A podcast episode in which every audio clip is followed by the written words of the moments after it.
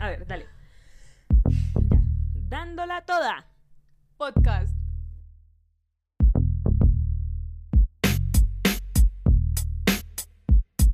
Dándola toda podcast.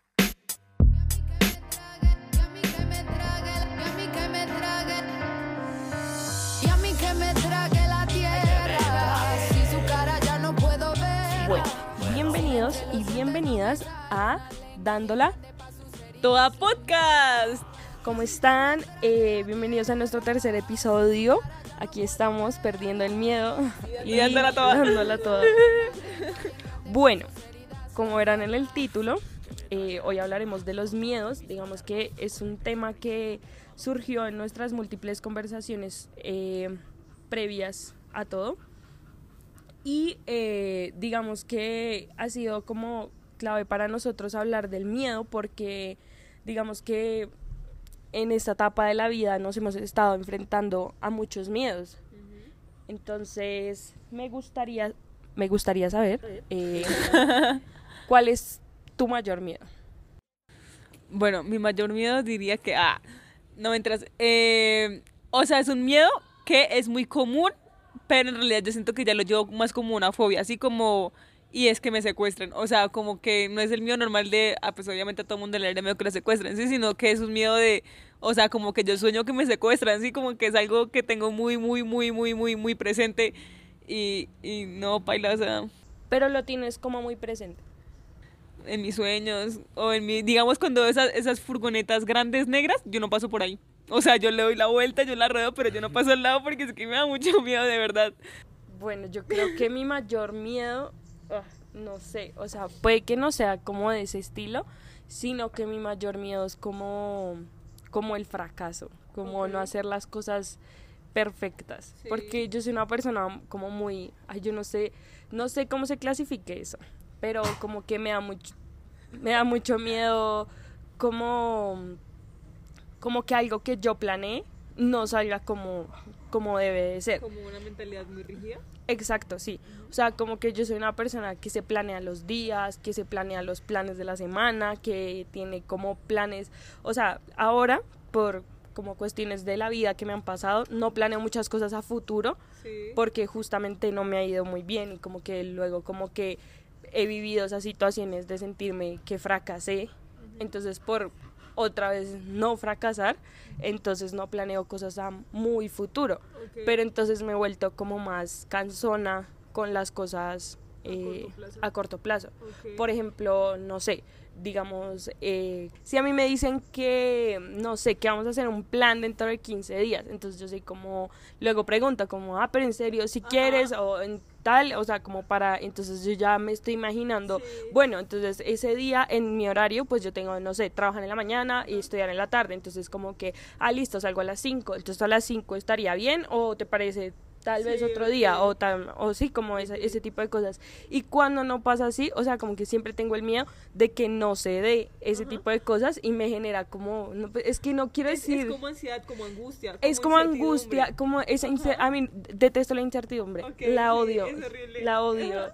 O que alguien me diga, ay no, pero luego te cuento, o, ah, jue- Eso es lo peor, o sea, yo te, te entiendo muchísimo. A mí me pasa muchísimo, pero así es, yo siento que, digamos, con los planes es como más ansiedad, como, entonces si nos vemos mañana, o sea, y literal, con los cumpleaños, o sea, uy, no, yo, ah, cuando yo hago cumpleaños es como, y no es necesario, o sea, no es necesariamente que sea algo malo, sino que en realidad me causa, así como ansiedad, como, ah, pero también me da cosa de que no me vayan a, de que el plan se vaya a caer o algo así, pero no es, más, no es como miedo tampoco. Pero sí entiendo un poco tu sentimiento. Sí, pues e- es como, es que, o sea, no, no creo que sea irracional, pero es que no, o sea, siempre me he preguntado de dónde se origina eso y seguramente pues el psicoanálisis y todo eso tendrá un, un montón de opciones, Sí. pero pues yo creo que no, como que se va constituyendo desde, desde esos miedos, ¿no? Sí. Y también... eh, pues eso se como que se transforma en el perfeccionismo Ajá. entonces por ejemplo si yo no veo que algo es o estéticamente perfecto o o bueno, me pasa mucho como en lo que en lo que estudio, en lo que hago. Si no me gusta cómo algo está escrito, si no me gusta cómo se ve la foto, si no me gusta cómo queda todo, como que me genera demasiada molestia. Y digo, como no, lo estoy haciendo todo mal, todo. Entonces, como que me doy muy duro por, por eso. Entonces, como que ese es mi mayor. El fracaso es para mí el peor. O sea, el fracaso en todos los sentidos. Como que, ay, no. Entonces, Y desde pequeña.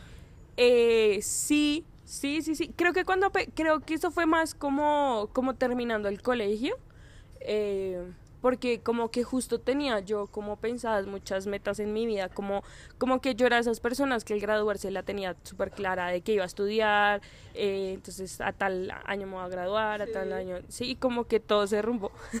entonces como que a partir de eso como que tuve una transformación, un algo no para decir, no, todo se tiene que dar y para eso tengo que ser disciplinada y la disciplina como que se transformó en como en esa angustia de, de perfeccionar absolutamente todo. Pero es pues es como por esa experiencia, pues porque a mí me echaron de la universidad porque no rendía y, y eso, entonces como que para mí eso fue como el mayor fracaso porque pues era como la carrera de pues entre comillas mis sueños, lo que yo pensaba que era buena, entonces es como como eso y desde ahí me daba mucho miedo como arriesgarme también a hacer cosas y bueno desde chiquita sí soy miedosa a como a lo extremo Ok. odio las cosas extremas odio las montañas rusas le tengo pavor al agua Pero también debe ser por la sensación y porque es algo que tú no puedes como controlar, ¿sí? O sea, es una sensación que tú no puedes como manejar. Y en terapia.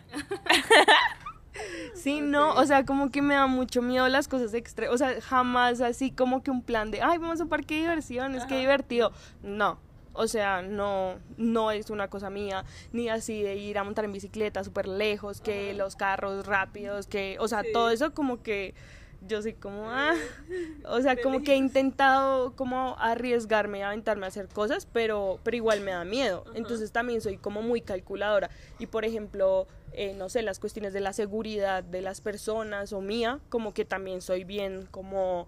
eh, entonces no salga sola, no si, si hay un lugar en el que puedo caminar y pues, es posible pagarme un taxi, como que jamás me arriesgaría a caminar por un lugar solo que me ponga en riesgo o algo así, como que no soy ese tipo de personas como, ay, sí, súper arriesgada, que se parcha, no, Ok, bueno, eso también es bueno. Te protege de muchas cosas. seguramente, pero seguramente se une con el miedo al secuestro. De pronto.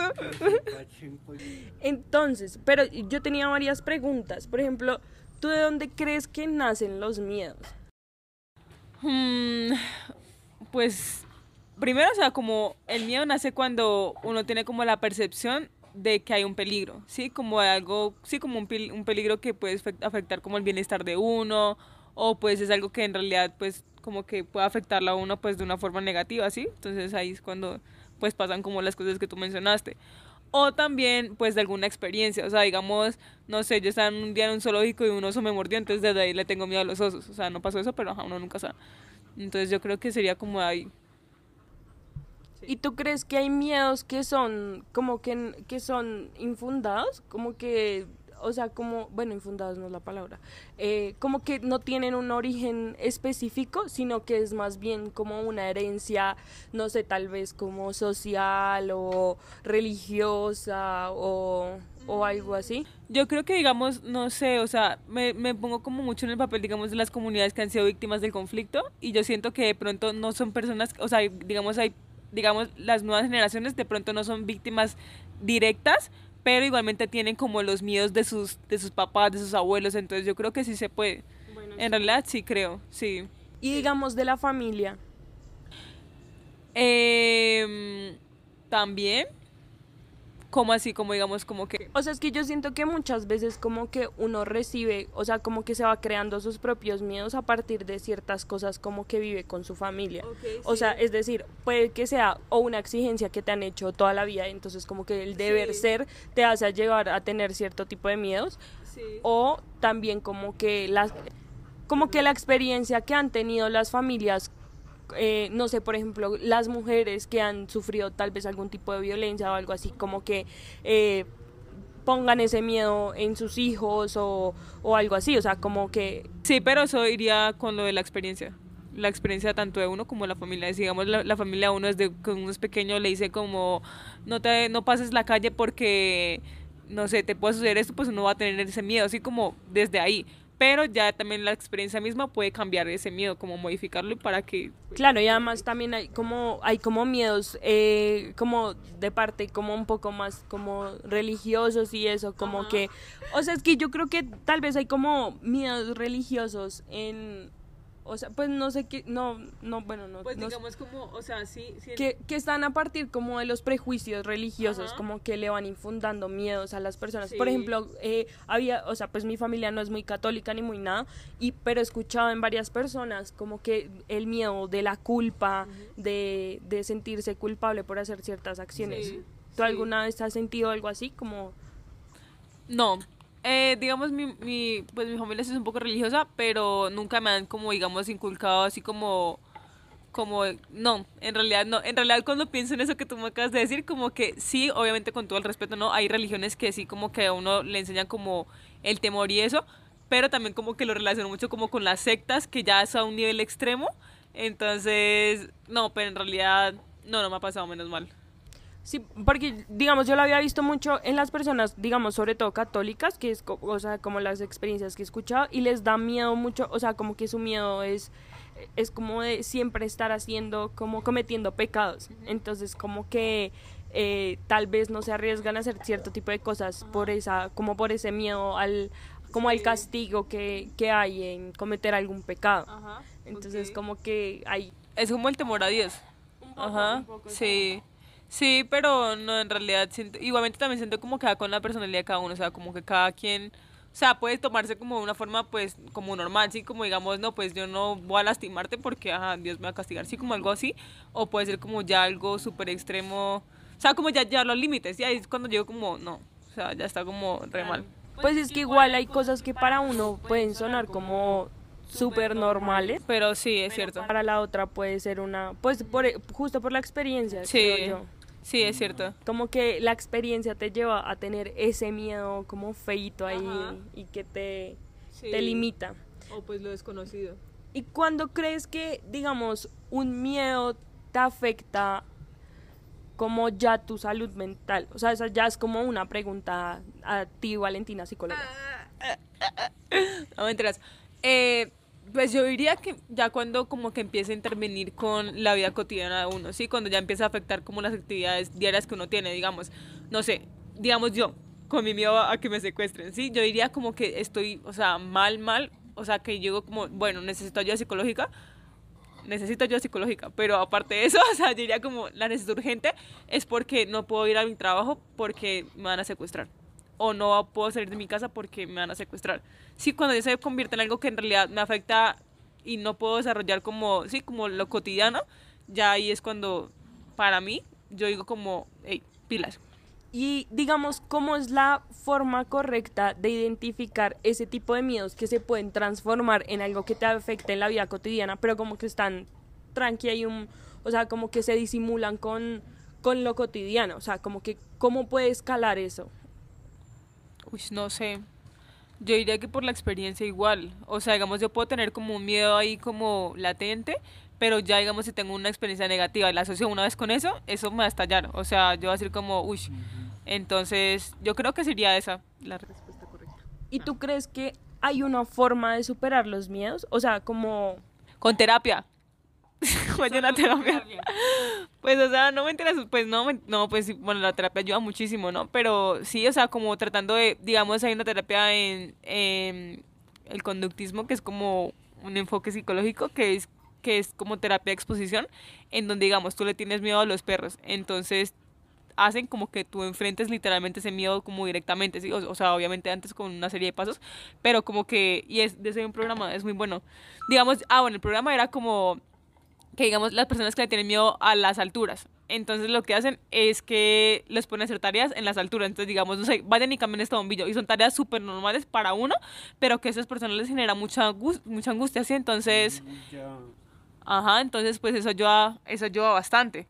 Pero pues yo creo que sería más como eso, porque digamos el hecho de que uno tape como su, su miedo, de que uno diga como no, eso no pasa o algo así, en realidad, o sea, sí como que es como, eh, no sé, es como... sí, es como, o sea, en realidad no va a funcionar. Como que esa parte se puede cortar también, ¿cierto? O sea, como que, digamos, yo diga como, no, es que eso no existe, el miedo es, o sea, hasta, no sé hasta qué cierto punto, es verdad, lo, el miedo es mental, ¿sí? Como cuando uno trata como de tapar eso, pero en realidad el miedo sigue existiendo, ¿sí? Si tú no haces nada al respecto, eso luego te va a pasar factura de cualquier forma. Entonces, yo siento que sería eso.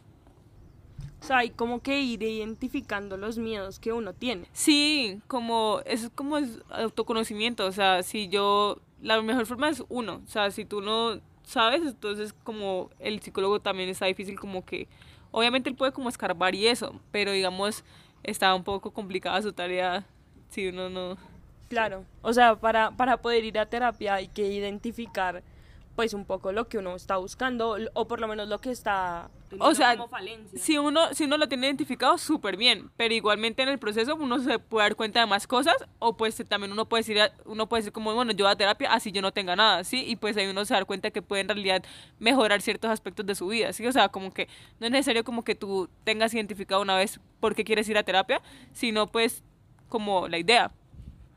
Bueno, y ya para terminar, ¿qué te parece si dejamos como, no sé, tal vez alguna recomendación de cómo hayas vencido otro miedo, tal vez no tu miedo del secuestro, sino, no le he vencido.